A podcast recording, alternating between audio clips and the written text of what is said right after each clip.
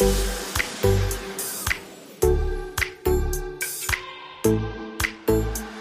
Gast aus 307.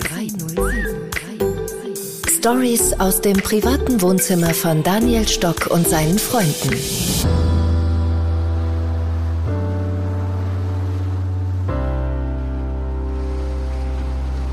Servus und herzlich willkommen, der Gast aus 307.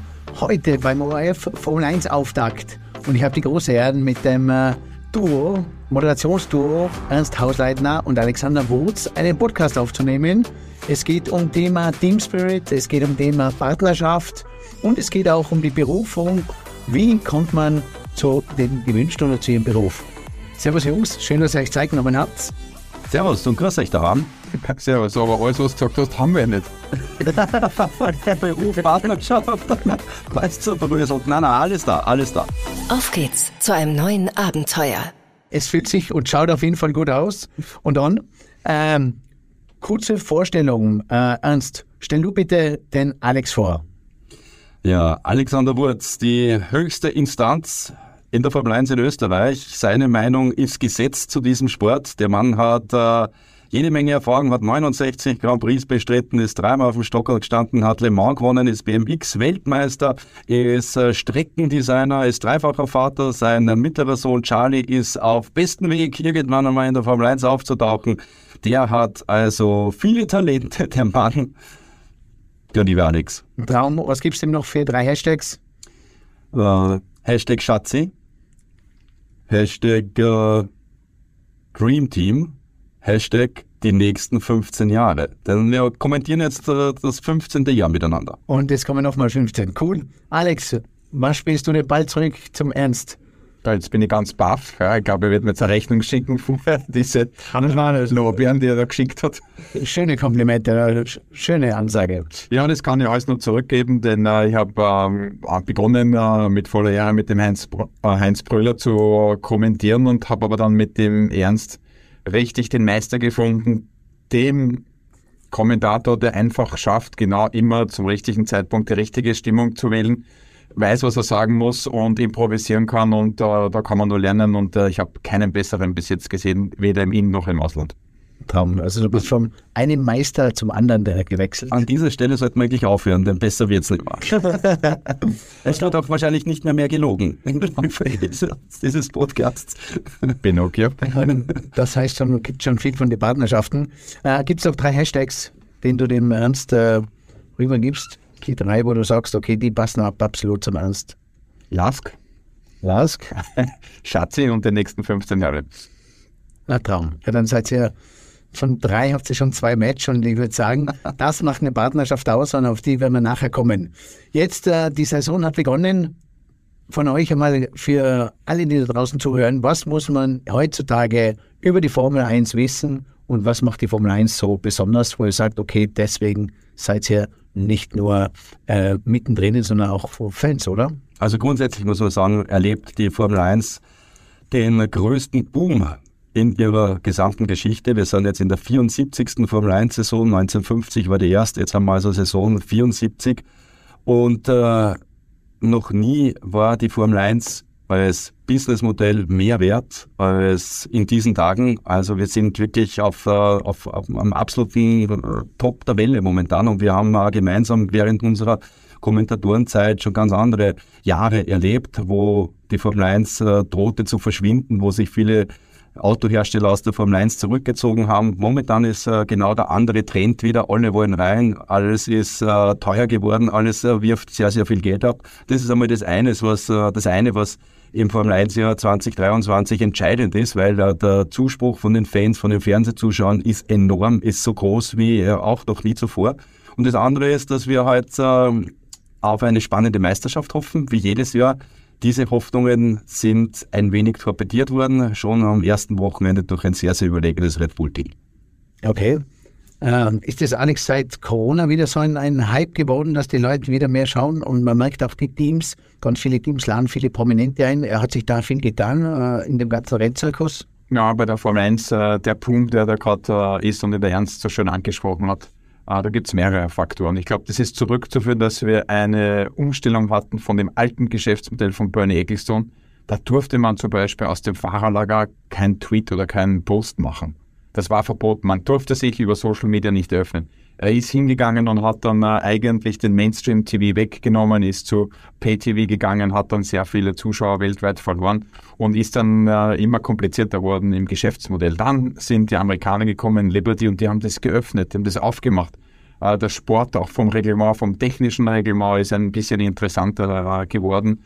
Äh, dann ist natürlich auch diese Netflix-Serie passiert, wieder ein Instrument, um, um einfach mehr dem Fan zu zeigen, wie faszinierend ist Motorsport, wie faszinierend ist die Formel 1, denn die Ingredients, also die Zutaten, sind sensationell. Es ist weltweit, es ist ähm, ähm, exklusiv, es ist hochtechnisch, es ist spannend, es passiert hin und wieder etwas. Und dementsprechend jeder Hollywood-Regisseur würde sich diese Ingredients, diese Zutaten wünschen und wir, wir haben sie jetzt in, in höchster Spannung.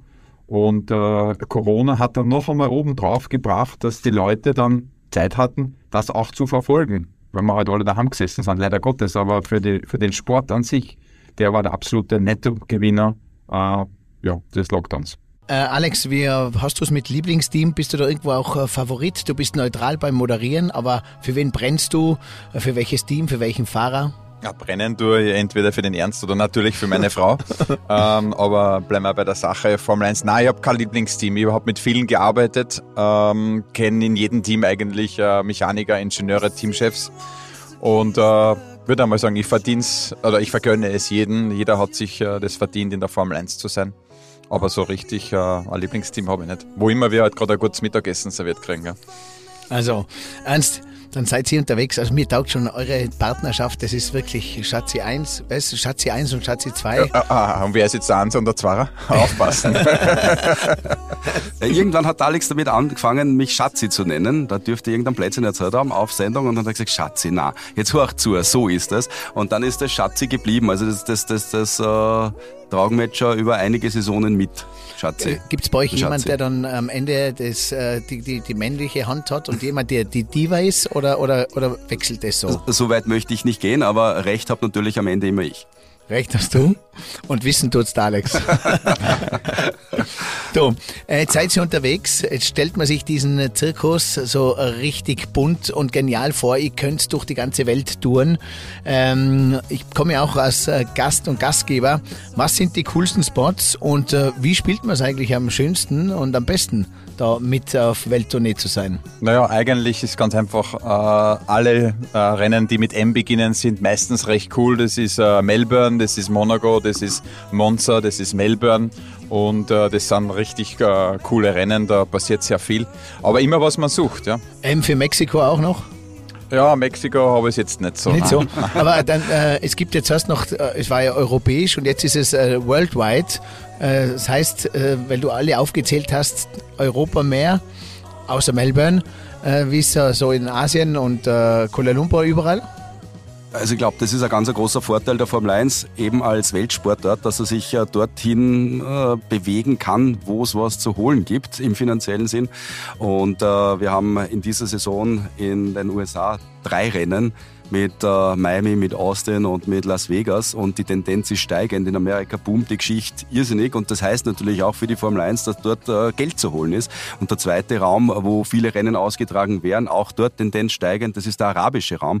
Wir haben äh, Saudi-Arabien, wir haben Katar, wir haben Abu Dhabi und wir haben Bahrain in dieser Saison, also schon vier Rennen in dieser ähm, Region, auch dort drängt man mit mehr Rennen noch in den Kalender. Das ist einfach äh, dem Geschäft geschuldet, weil dort Geld zu Hause ist, momentan, und dort ist das Geld zu holen und da profitieren alle. Da profitiert die Formel 1, ähm, wird mehr Geld an die Teams ausgeschüttet, deswegen wehrt sich ja niemand gegen ein viertes, fünftes, sechstes Rennen im arabischen Raum. Freilich muss man die Balance halten mit den Klassikern, mit den traditionsreichen Rennstrecken und wenn äh, ich gefragt werde, was meine Lieblingsstrecke ist, atmosphärisch sicher Melbourne, sicher auch äh, Montreal von der Strecke als solches ist es Suzuka. Ja, aber wir dürfen nicht vergessen, dass der äh, Grand Prix bei uns in Österreich äh, extrem beliebt ist bei allen Teams. Es ist die Stimmung gut, es ist das Wetter gut, es ist das Ambiente, äh, die Kulisse spannend. Auch die Rennen am äh, Red Bull Ring sind immer sehr gut, meistens mit den äh, häufigsten Überholmanövern äh, über die Jahre hinweg. Also wir brauchen uns im Heimatland nicht verstecken. Also bei uns im Heimatland, da ist die richtige die Würze, auch mit den Fans, so in Italien überall, oder? Da ist die Atmosphäre und drüben ist halt dieser, dieser neue moderne Showdown.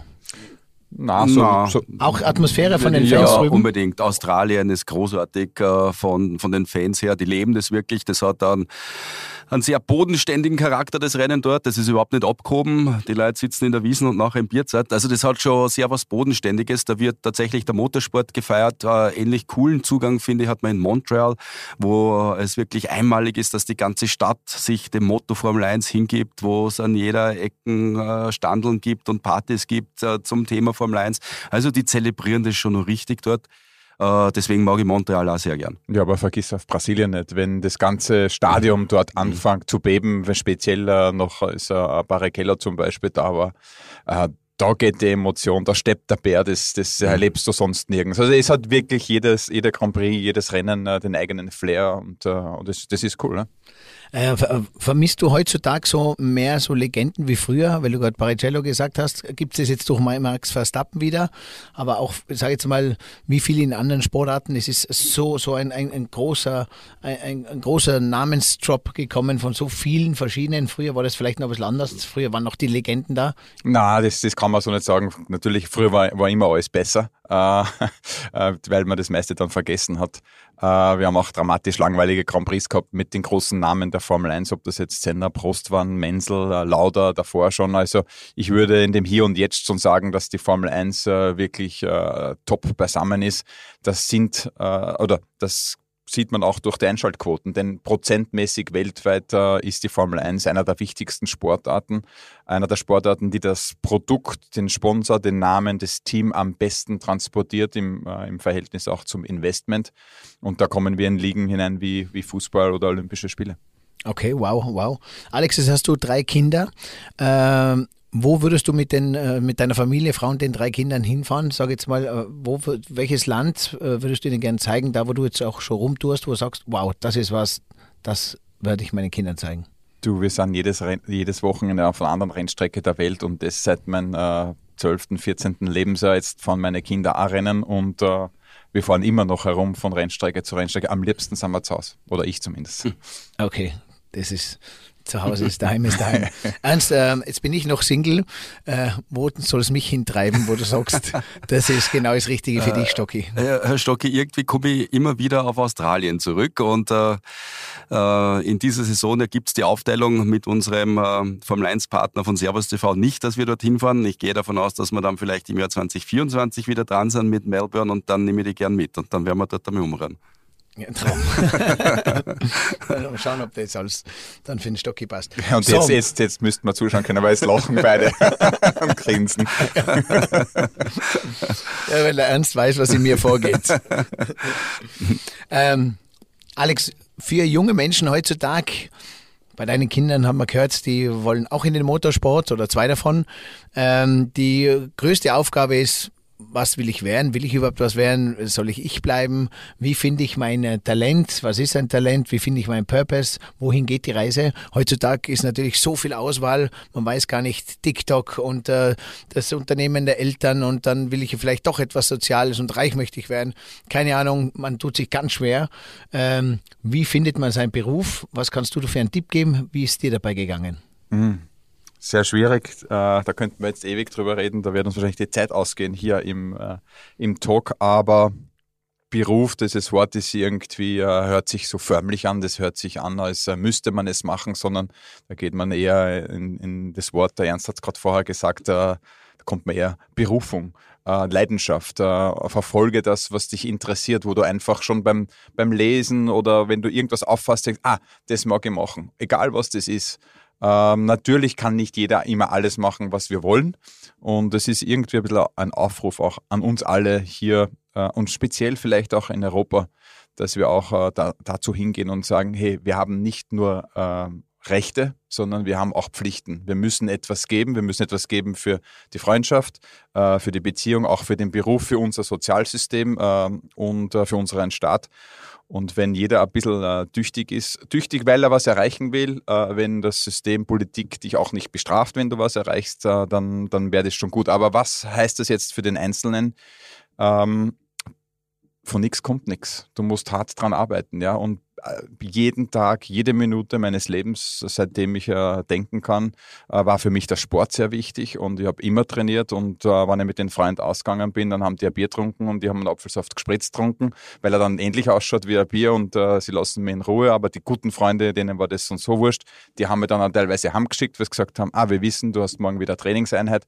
Und das geht schon und das ist dann auf einmal, äh, wird das dein, dein Lifestyle und dann merkst du schon, dann kannst du irgendwo mal gewinnen bei einer Lokalmeisterschaft, dann ist der Gedanke dann schon bei einer nationalen Meisterschaft oder dann Europa. Und ähm, auch wenn man es nicht schafft, heißt das auch nicht, dass man verloren hat, sondern man hat es versucht und am Weg dorthin lernt man extrem viel und der Sport an sich äh, äh, lehrt uns äh, sehr, sehr viel. Es lehrt uns Demut, aber es lernt uns auch äh, mit sich selbst, mit Höhen und Tiefen umzugehen und die wenigen die, Höhen, die man hat, äh, dann auch wirklich zu genießen.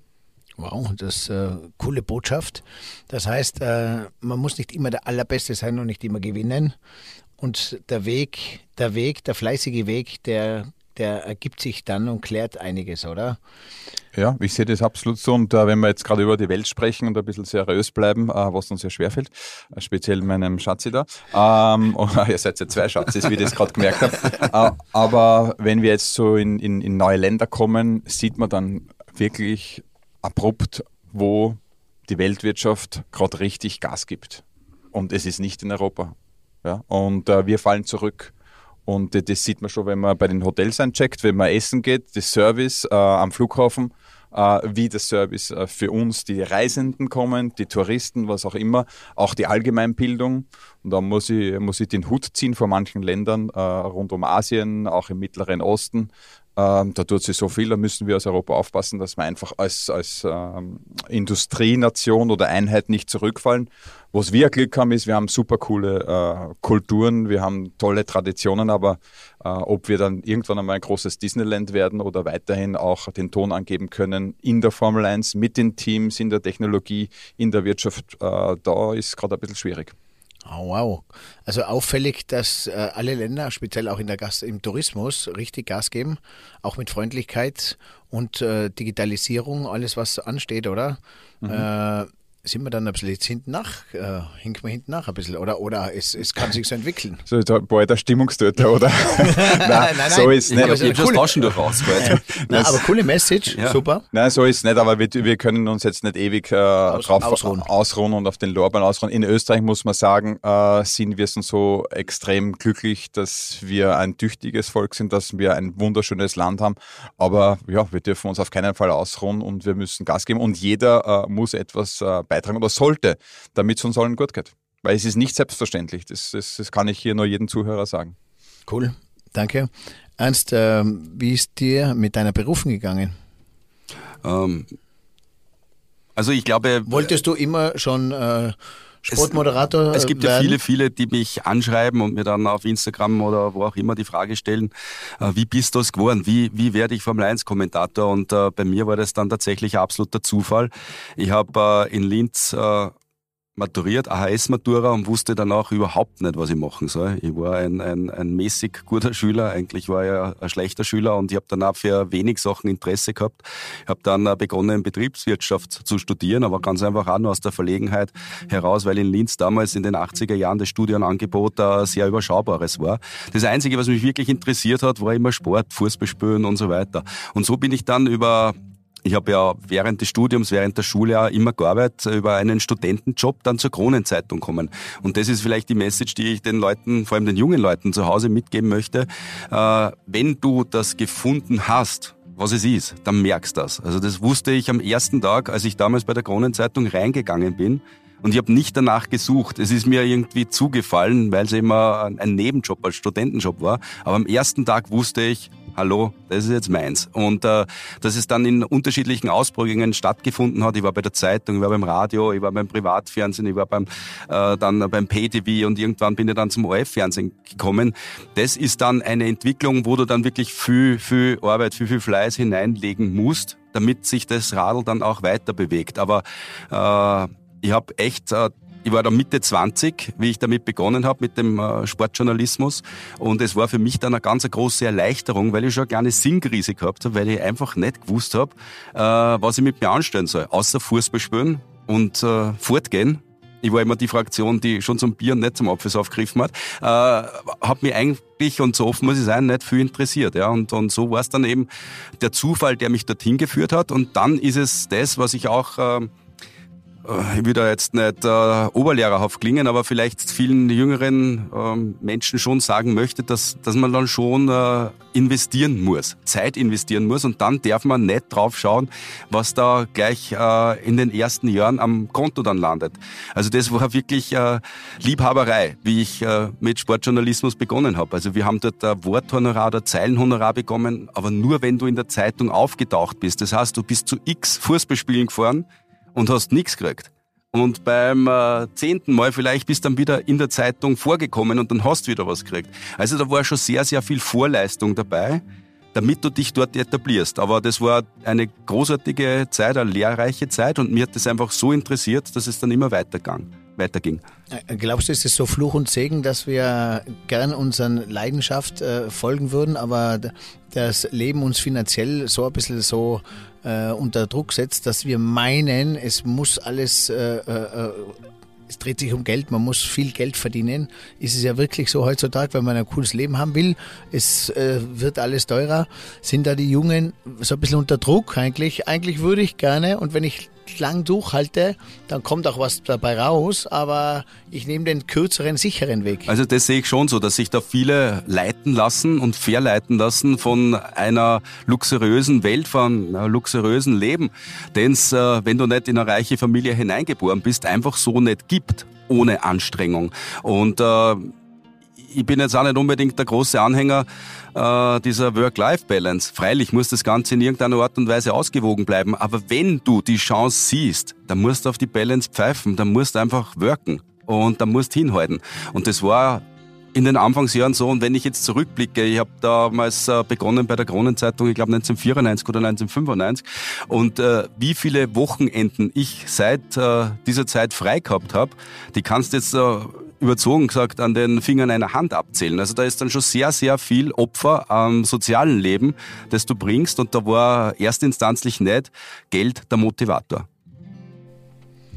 wenn äh, viele sehen, das harte Training und der große Verzicht, den ihr da tagtäglich an den äh, äh, an euch selber äh, ranlegt, äh, man sieht ja oft vielleicht nur das Podium, wo man am Podium ist und wo man strahlt. Und das ist aber zugleich auch die Motivation für viele und zugleich äh, der lange Leidensweg und nicht Leidensweg, aber dieser, dieser, dieses akribische Dranbleiben. Äh, was gibt's jetzt als Message, Alex? Äh, junge Leute, geht's, wie spürt man's, beziehungsweise langen Atem haben? Was sind da deine, was gibt's deinen Söhnen eigentlich auch so, so mit, wo dieses, diese Motivation, dieses Vertrauen? Hm, gute Frage. Also ich wollte vorher noch zum Ernst dazu sagen, bevor ich jetzt da bei meinen Kindern antworte, aber Was wolltest du beim Ernst? Mir ist, mir ist schon aufgefallen, dass im Fahrerlager der Ernst, äh, wie er gekommen ist im ersten Jahr, der ist zu jedem Team hingegangen, der war zu jedem nett, hat, hat stundenlang gewartet auf ein kleines Interview, hat sich dann bedankt, am nächsten Tag nochmal bedankt und hat den vollen Einsatz gezeigt, dass wir als kleine äh, Sportnation, natürlich als, als Österreicher sind wir in der Formel 1 immer sehr populär, aber was er sich dort erwart, äh, erarbeitet hat, über harte Arbeiten, über Warten, über stundenlang stehen, teilweise im Regen warten auf ein Interview. Ähm, deshalb äh, ist er jetzt äh, in Österreich Mr. Formel 1 und hat er sich absolut verdient und das ist auch gleich die Message. Also ja, wenn du vom großen Leben und vom, vom Geld träumst oder auch vom tollen Job, es muss nicht immer nur ums Geld gehen, ja, es, was immer äh, dich treibt. Wir brauchen alle ein Geld, dass wir gesund leben können, das ist klar. Aber ähm, ja, schwierig zu sagen. In Wirklichkeit komme ich nur immer darauf zurück, von nichts kommt nichts und du musst Einsatz zeigen.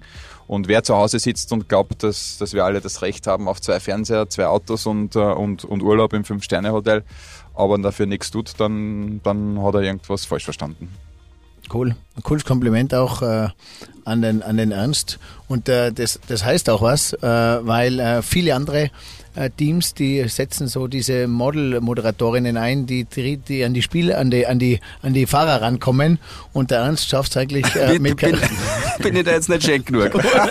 mit, mit coolen, mit coolen So, danke, danke fürs Gespräch. Auf Wiedersehen. ähm, Alex, was können äh, Unternehmer von äh, dem Teamsport äh, lernen? Äh, Formel 1, ich sage immer Formel 1 und Skifahren zum Beispiel. Man trainiert gemeinsam, man verliert gemeinsam, man verbessert sich, man feiert die Siege. Äh, oftmals wird dieses äh, Connect, Create, Celebrate, das Celebrate oft in Unternehmen vergessen, weil es einfach alles sich um die Arbeit dreht. Ich kenne das von mir vom Hotel. Äh, ein Zimmer wäre immer noch frei gewesen, nächste Woche, nächste Woche. Es geht immer so weiter und man vergisst ist, mit dem Team, mit den Mitarbeitern oft das Leben und den, den Beruf ein bisschen zu zelebrieren. Was gibst du da mit äh, Unternehmern, äh, was sie da lernen können, auch vor allem im Team Spirit? Mhm. Okay, im Hintergrund mit Yellow und The Race äh, kann man da natürlich beim Team Spirit äh, gut antworten, aber es ist genau das. Äh, es macht äh, Team, Team Spirit, harte Arbeit, äh, aber auch dann das gemeinsame Genießen. Aber unter Anführungszeichen ist es dann Team. Es heißt ja nicht toll, ein anderer macht, sondern totaler, totaler Einsatz aller Mitglieder.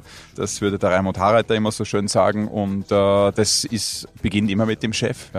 Also der, der der Fisch fängt oft beim Kopf zum Stinken an und äh, wenn du dein Unternehmen äh, führst, ob du streng führst, ob das freundschaftlich führst, da gibt es mehrere Wege, die, die zum Erfolg führen. Aber du musst es führen, du musst eine Richtung vorgeben, du musst die Leute motivieren, du musst äh, Belohnungen äh, geben, ob das jetzt finanzieller Art und Weise sind oder einfach äh, in der Herzlichkeit. Das ist dann dir selbst überlassen. Kommt auch sicher von Geschäft zu äh, Geschäft äh, unterschiedlich ähm, zum Erfolg. Bei der Formel 1 ist es äh, relativ klar, es ist ein Ingenieur-prozessgetriebener Sport, ähm, aber du musst dich immer hinterfragen. Also man darf sich hier nie ausruhen und glauben, jetzt weiß man es, weil dann hat man im nächsten Jahr sicher schon verloren. Okay. Ähm, das Zelebrieren, was ist jetzt, wenn jemand einen Fehler macht zum Beispiel, gell? wie geht man damit um? Äh, der vergisst, genau der weiß man, der hat vergessen, beim linken Rad vorne ist dieser Fehler. Man hat ewig lang hin, äh, trainiert und dann passiert genau diesem einen Mann dieser Fehler. Ja, dann, dann musst du zuerst einmal fragen, äh, warum ist dieser Fehler passiert ist. War er übermüdet, äh, Materialfehler, äh, Prozessfehler, nicht genügend trainiert. Also es ist dann oft gar nicht äh, bei ihm die Schuld, sondern im Vorbereiten, im Analysieren, äh, in den Prozessen nochmal, im Protokoll. Also wenn es etwas wie beim Formel 1 Boxenstopp oder ein Auto zu entwickeln, ähm, man sollte eigentlich nicht wirklich sagen, es ist äh, Schuld von ihm oder von ihr, sondern vom Gesamtsystem dahinter. Das bleibt auch so. Das ist jetzt nicht nur nach außen so, sondern auch im Team, im Formel 1-Team ist der Teamgeist, wird auch nach innen richtig so gelebt. Na, musst du unbedingt so machen. Wenn, wenn dieselbe Person jetzt den siebten Fehler nochmal macht, dann äh, muss man vielleicht überlegen, äh, eine Personalumschulung zu machen und woanders hinzustecken. äh, denn es ist ein Leistungsprinzip. Ähm, es, es, es zieht natürlich die Besten an und das sind die besten Mechaniker, das sind die besten Ingenieure und die besten Fahrer der Welt. Ähm, aber ein Fehler kann passieren und zeigt oftmals nur dass ein Systemfehler und nicht einen Individualfehler. Heißt das, äh, wenn wir jetzt überall äh, Mitarbeiter suchen äh, und auch viele Mechaniker gefragt sind weltweit, am Ende sind die Besten noch in der Formel 1 oder sucht man da auch schon an allen Ecken und Enden Menschen? Naja, Menschen machen es aus, aber ja, ist, wie gesagt, total leistungsorientierter Sport. Dementsprechend zieht das schon die Besten an, absolut. Also da gibt es noch keine, keine äh, Mitarbeiterprobleme sozusagen. Nein, natürlich gibt es die, also das ist ganz klar. Und äh, die wollen auch manchmal länger Urlaub haben und nicht arbeiten, aber dann muss man sie motivieren und, und so ist man als Team wieder bei dem, was du vorher gesagt hast, äh, wo ist der Teamgeist und der kommt äh, von der Kultur, äh, die da der Chef äh, vorgibt oder der Teambesitzer. Alright. Ähm, Ernst, ähm, Partnerschaft, zusammen zu arbeiten, zusammenarbeiten, ihr zwei, um drauf zu kommen, ähm, wie spielt man das? Ist das äh, von vornherein, ist das so, wie ich sage, auf Tinder würde man sagen, ein Match? äh, das, das flutscht einfach oder arbeitet man sich dahin? Ich sage immer so, es gibt viele so Einzelkämpfer. Ich sehe das für euch noch einmal als einen eigenen, diese Berufung. Viele sind, die sagen, ich muss alleine einen Job machen, ich brauche meinen Freiraum, ich brauche meine einzelne Entscheidungskraft. Und viele sagen, fuck, ich suche einen Partner, weil zu zweit gibt es Sicherheit, zu zweit ist es lustiger, zu zweit äh, äh, übernimmt der eine das, was ich, wo ich nicht so stark bin. Wie, wie spielt ihr das und äh, was könnt ihr daraus äh, so weitergeben an junge Menschen, was, was diesen Team Spirit in einer Partnerschaft so ausmacht? Also ich will jetzt nicht sagen, dass wir uns gesucht haben, aber wir haben uns definitiv gefunden, denn wir wurden ja äh, zusammengespannt. Der Alex hat es eingangs erwähnt, er hat das Jahr 2008 noch mit dem Heinz Brüller kommentiert. Dessen Vertrag wurde dann nicht verlängert. Ich habe den Heinz Brüller beerbt in 2009 als äh, Kommentator äh, bestellt worden für die Formel 1 Rennen und da war der Alex schon da und äh, ich habe das kürzlich einmal erzählt. Äh, erster Grand Prix Melbourne, Australien 2009 als wir ein erstes Mal gemeinsam kommentiert haben und dann ist der Alex zu mir gekommen und hat gesagt, du, was sagst du und was soll ich sagen? Und ich habe zu ihm gesagt, weißt du was, du sagst das, was du weißt und ich sage das, was ich weiß. Also ich habe äh, diesbezüglich überhaupt kein Konzept gehabt und keine Aufteilung der Aufgaben. Und das hat dann schon sehr stark gebrochen mit äh, den Zugängen, die viele meiner älteren Kommentatorenkollegen hatten, die die Experten in ganz klare äh, Schranken gewiesen haben und denen dann einen Part äh, zugeteilt haben. Du darfst die Zeiten sagen und, äh, oder nicht die Zeiten, die Zeiten sag ich, du sagst, warum der langsam ist, aber nicht äh, um wie viel, so in die Richtung. Das war mir alles von Anfang an richtig egal und ich habe einfach darauf gesetzt, Atmosphäre in der Kommentatorenkabine zu schaffen. Das war mein, mein Ziel und das ist uns dann relativ schnell sehr gut geglückt und äh, ja, da sind wir schon sehr, sehr zusammengewachsen. Aber ich glaube, dass das eher, hm, wie soll ich jetzt sagen, Alex, äh, eher im Prozess entstanden ist und dass wir da nie gesagt haben, wir machen so oder so. Wir haben uns nie was vorgenommen. Es ist irgendwie entstanden und da haben wir uns beide gegenseitig sehr viel Freiräume gelassen. War da, Alex, hast du ich, ich glaube jetzt nicht du, aber hat man auch mit deinem Ego dann ein bisschen oft einmal zu kämpfen? So quasi, du kommst voll aus der Formel 1, du weißt alles, du hast alles äh, selber mit deinen Händen und Herz und, und äh, äh aufgenommen und durchlebt alles als äh, Rennfahrer und dann kommt der Ernst und dreht da quasi mit dir mit.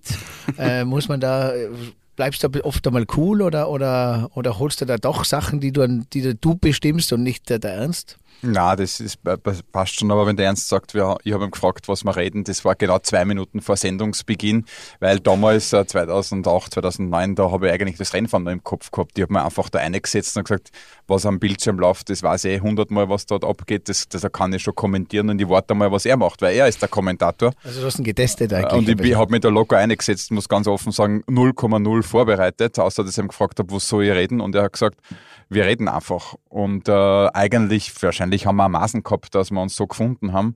Äh, ich habe auch dann gleich immer du gesagt, das war damals eigentlich gar nicht erlaubt. Er hat gesagt, das machen wir jetzt einfach. Das war vielleicht dann am Anfang mal kurz äh, ein Fragezeichen in der Geschäftsführung, ob wir das durchziehen dürfen. Und ich habe gesagt, wenn ich zum Ernst nicht du sagen darf, dann gehe ich heim. Und ähm, so ist es dann eigentlich relativ cool und lässig und locker entstanden. Und wir haben dann einfach zum Bild gesprochen. Äh, natürlich, er bereitet sich akribisch vor, ich bereite mich auch akribisch vor, weil ich halt dieses Geschäft durchlebt habe und ich weiß, wie das mit den Reifen, mit dem Boxenstopp ist, mit den äh, Problemen am Lenkrad und der Elektronik. Ähm, also das ist die Vorbereitung und dann aber eigentlich relativ locker hineinsetzen, ohne einen wirklichen Plan zu haben. äh, einfach nur dorthin äh, reden, wie die Sendung, wie der Grand Prix uns, äh, uns führt. Ja? Und äh, deshalb ist es vermutlich auch authentisch oder wenn jetzt wer zuhört und, und dem nicht glaubt, dann kann jetzt eh nicht zurückreden und ich behaupte es einfach. Hast du nicht einmal gefragt, du, wie hat das der Heinz gemacht oder so? War das für, Nein, eigentlich das? gar, nicht. gar, nicht. Also das war mir schon sehr ja bewusst, gehört, dass, es, dass, dass, dass der Heinz einer ganz, aus einem ganz anderen Holz geschnitzt ist als Kommentator. Der hat auch, muss jetzt eine Lanze für ihn brechen, vielleicht nicht ganz so einfach gehabt, weil er ja über viele, viele, viele Jahre alleine kommentiert hat und dann sich mit dem Alex, äh, vor allem in der ersten Phase der Saison 2008 nicht ganz so leicht getan hat. Das war jetzt nichts Persönliches, sondern ganz einfach, weil er es nicht gewohnt war, dass wer neben ihm sitzt. Wir als äh, jüngere Kommentatoren-Generation, gut, jetzt bin ich auch schon älter, aber als wir eingestiegen sind, war es ganz normal, mit Co-Kommentator zu kommentieren und da, ich habe da einfach eben auf, das, auf diesen Flow gesetzt, der, der dann auch tatsächlich entstanden ist. Äh, cool, ja, kann man so sagen, wie der Alex vorher gemeint hat, ähm, nicht früher so schlechter, sondern alles war richtig zu seiner Zeit, oder? Genau, perfekt. Das hat eigentlich so, so gepasst. Ich habe jetzt einen Song für euch noch mitgebracht, äh, weil ihr... Hey, brother, ähm, ihr habt auch einen Beruf, äh, in dem ihr euch ein bisschen äh, durch eure Leistung und durch dieses Doppelmatch unentbehrlich macht weil äh, man tauscht natürlich dann nicht so schnell jemanden aus, weil ihr seid ein Match, ein Team und vor allem jedes Jahr, jedes Rennen äh, wächst euer Wissensschatz und den kann äh, so schnell keiner äh, das Wasser reichen, oder? Das sage ich jetzt mal. Das ist ja auch ein sehr Vorteil von eurem, äh, von eurer Performance. Naja, also unterm Strich ist äh, jeder oder auch wir als Team ersetzbar und sollte auch so sein, aber ich glaube, die Einschaltquoten, äh, die immer noch steigen, wir wundern uns immer, wie kann das nur steigen? Denn Österreich ist eh schon ein, ein Quotenweltmeister. Wir haben immer die stärksten Quoten der Welt äh, von Zuschauern pro Prozent äh, im Land und das steigt immer noch. Also das ist ja nicht nur unsere Schuld, sondern vermutlich, weil die Formel 1 so spannend ist und gut, aber wir sind sehr stolz, dass wir da dabei sein dürfen, dass wir die Formel 1 in Österreich ja ein sehr Motorsport traditionelles äh, Land äh, repräsentieren und hier die Stimme sein dürfen. Ähm, und äh, da muss ich einfach sagen, das, das, das macht er ernst aus. Äh, er spricht und ich gebe halt meins dazu. Ähm, aber das ist schön und äh, ich hoffe, dass wir das noch viele Jahre so machen können. Jetzt sind es 15 an der Zahl. Es fühlt sich an, wie wenn es 1,5 werden und äh, So können wir alt werden, Schatzi, oder? Unbedingt, ja. Jetzt haben wir eh schon. Langsam der Pension entgegengleiten. An die denke ich nicht. So, jetzt äh, zum Schluss noch Red Bull, weil wir sind alles drei Österreicher. Red Bull ist also wirklich ein, äh, unser, ein, ein, eines der großartigsten Heimatbrands und äh, eine, eine Geschichte äh, vom Herzen, nicht nur im Fußball, sondern vor allem auch Formel 1. Ähm, was sind also eure Statements zum Red Bull, Red Bull Team und äh, zum Red Bull Grand Prix und zu der, zu der ganzen Familie? Bleibt es auch alles so erhalten? Ja, also ich hoffe, dass es erhalten bleibt, denn äh, das, was die, die Mateschitz, Gott halb bin selig, ähm, geschafft hat für Österreich, für Red Bull, für ihn, für die Red Bull-Familie, das ist schon äh, wirklich sensationell und äh, da muss man den, den Hut äh, ziehen oder mehrfach ziehen. Auch äh, er hat so viel getan, auch für das Gesundheitswesen und, und so weiter. Also sehr beeindruckend. Äh, Red Bull für mich. Äh, also ich war jetzt noch nie ein Red Bull-Fahrer, aber ich habe sehr viel Red Bull getrunken. Ich weiß noch, da war es noch illegal, äh, Red Bull in Deutschland zu verkaufen. Hab, bin, bin ich Formel 3 gefahren. Dann habe ich immer Red Bull-Paletten mitgenommen im Auto und bin nach Deutschland gefahren und habe mir so ein Taschengeld verdient. Uh, habe das dem Mechaniker und dem Fahrerlager verkauft, wenn sie mir bei der Grenze nicht aufgehalten haben. Und ähm, ja, also das war natürlich ein Brand, der da rund um die Welt gegangen ist, auch mit dem Marketingkonzept dahinter, den, den Extremsport zu unterstützen. Das war genau meins, weil ich komme aus dem BMX fahren und habe immer gedacht, die Extremsportler sind die coolsten Hunde, aber unrepräsentiert und äh, dementsprechend war ich das total äh, happy und, und ich finde es cool von, von Red Bull, das immer noch durchzuziehen. Also die verdienen mittlerweile richtig Geld damit auch. Ja, sollen sie auch, oder? Ja, ja, ja, na, eben. das ist in der Sache. Das ist genau. Aber ich habe da äh, in den Anfangsjahren, da muss ich noch ganz kurz erzählen, ich habe äh, 87 maturiert und äh, nachdem ich untertags immer Besseres zu tun hatte, als zu lernen, habe ich immer in der Nacht lernen müssen, weil der Tags war ich auf der Gaude, habe Fußball gespielt und äh, habe mir dann äh, immer ein Red Bull gegönnt, um irgendwie wach zu bleiben und dann in der Nacht nur das aufzuholen, was ich untertags äh, schulisch verpasst habe. oh und habe dann aus purer Dankbarkeit einmal einen handgeschriebenen Brief Richtung Fuschel geschrieben und habe hab denen geschrieben, äh, wie sehr mir das hilft und wie sehr mir das auch geholfen hat, irgendwie die Matura äh, zu schaffen. Und dann habe ich zurückgekriegt und das war, äh, das ist insofern bemerkenswert, äh, zwei T-Shirts und ein Sweatshirt. Und damals gab es noch sogenannte Streuartikel von Red Bull. Das ist ja was, was sie dann in weiterer Folge abgeschafft haben. Es gab ja bis zum Einstieg in den Fußball keine Merchandising-Artikel zu kaufen von äh, Red Bull und äh, ganz in der Anfangszeit hat es das noch gegeben und ich glaube, dieses Wetter, den habe ich noch daheim aus dem Jahr 87. Äh, grundsätzlich möchte ich schon sagen, dass ich mich glücklich schätze und Alex kann dieses Glück teilen, dass wir den Didi Mateschitz persönlich kennengelernt haben. Ich bin jetzt nur stolz, dass ich, glaube ich, das einzige Fernsehinterview gemacht habe, das Didi Mateschitz jemals damals gegeben hat, anlässlich äh, des ersten WM-Erfolgs 2010 in Abu Dhabi. Und ich wünsche mir und hoffe sehr stark, dass irgendjemand in seiner Nachfolgeschaft diese Vision erkennt, die er hatte und diese Vision in der Gesamtheit des Kunstwerks Red Bull weiterträgt. Da wird es wahrscheinlich mehrere brauchen. Gell? So, das wird also ein großes verstricktes Muster sein und hoffen, dass dieses Muster zusammen funktioniert. Äh, ist Red Bull auch ausschlaggebend ein bisschen, dass auch ihr ein großes Ansehen äh, im, im, Motorsport habt, weil Österreich wird sofort mit Red Bull assoziiert oder, äh, oder weil du vorher gemeint hast. Na, Österreich, äh, die Formel 1 assoziiert Österreich äh, über Jahrzehnte hinweg mit äh, High Performance, mit Erfolg. Das hat mit Jochen Rindt begonnen, natürlich Niki Lauda, äh, Gerhard Berger Karl Wendlinger und, äh, und du? Ja, da war Christian Klien und, äh, und so weiter und Patrick Friesacher und viele andere, Dieter Quester und da kennt man jetzt alle aufzählen, das macht dann der Ernst, weil sonst vergesse ich wem, aber äh, wir sind äh, auch, äh, wir haben super gute Physiotherapeuten, äh, das hat mit dem Willi Dungel begonnen, mit dem Toni Mattis natürlich dann ähm, haben wir auch im Catering-Bereich Du und Co. Wir haben Team, äh, der Toto ist ein, ein Österreicher, ein, ein, erfolgreicher Teamchef und so zieht sich das durch. Also wir sind schon äh, in der Formel 1 sehr hoch angesehen, weil was immer wir machen, machen wir es recht gut und, äh, und darauf können wir Österreicher stolz sein. Und das ist auch die Message, die heute ein bisschen rausgekommen ist. Äh, kleines Land, aber ein sehr tüchtiges Land. Und auf äh, was wir, glaube ich, auch stolz sind, dass wir so sind, wie wir sind, auch so menschlich gesehen. Weißt du, so mit äh, die Füße am Boden, zwei Hände zum Arbeiten und der gewisse Schmäh und äh, ein bisschen authentisch soll es schon sein und das ist, glaube ich, auch die oberste Prämisse in unserem Kommentar, äh, dass wir immer versucht haben, authentisch zu bleiben und, äh, und ich hoffe, dass das nach dem Geschmack dazu sehr ist. Du, aber der Red Bull Bulli ist jetzt der Crop Top, oder? ähm, zum absoluten Abschluss. Äh, ich habe eine ganz besondere Message immer und einen Song dazu, der heißt äh, We Are One, weil ich sage, wir sind alle einmal zu Gast auf dieser Welt und am Ende des Tages stehen wir alle vorm Spiegel und da heißt wie hast du es für dich selber gespielt? Und äh, wenn du jetzt so anschaust, Alex hat ja auch schon ein bisschen äh, Input gegeben auf der ganzen Welt, wie es zugeht für uns, für die anderen. Äh, was gibt es da für eine Message oder was gibt es da für euer, euer, Sprachrohr nach außen? We are one. Wie spielt man das Leben am besten? Oder was kann jeder dazu beitragen?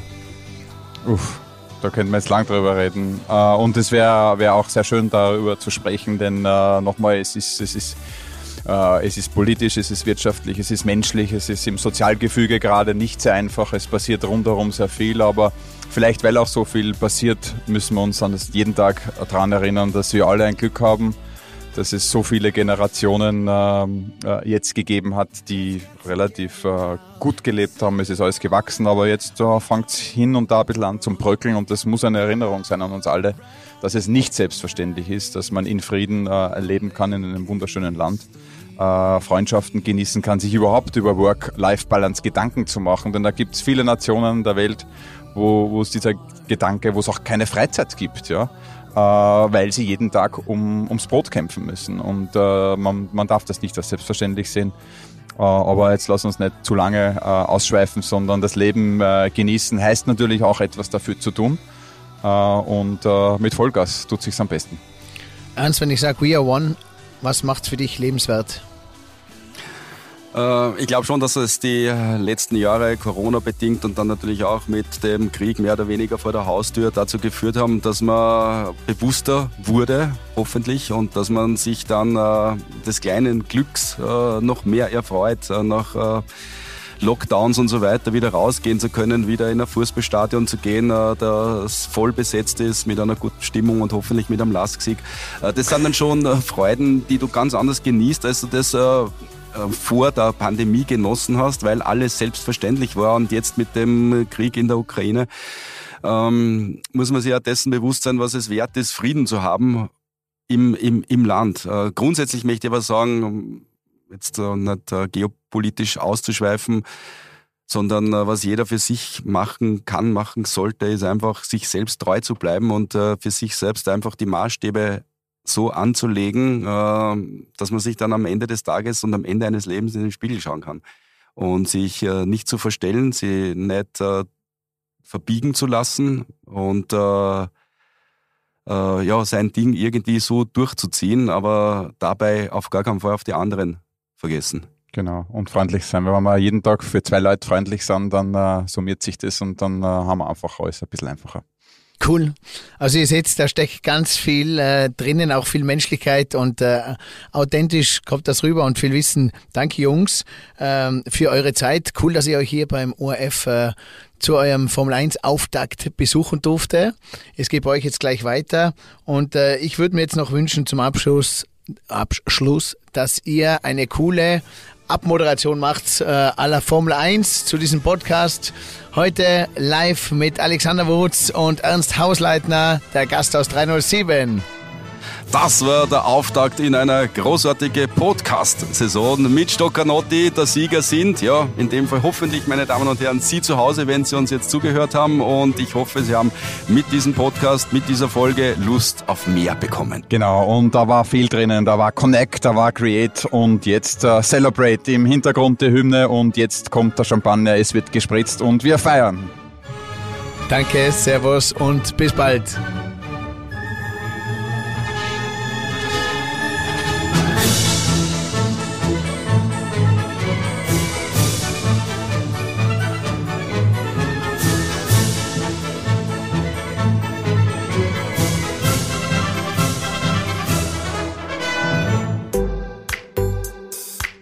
Gast aus 307. Hey, und hier noch diese Info für dich. Wenn dir diese Folge gefallen hat, dann like sie oder teile sie mit deinen Freunden. Daniel findest du übrigens auf den üblichen Social-Media-Plattformen. Sein Name dort entweder Daniel Stock oder Stockanotti. Danke dir, danke dir und viel Spaß.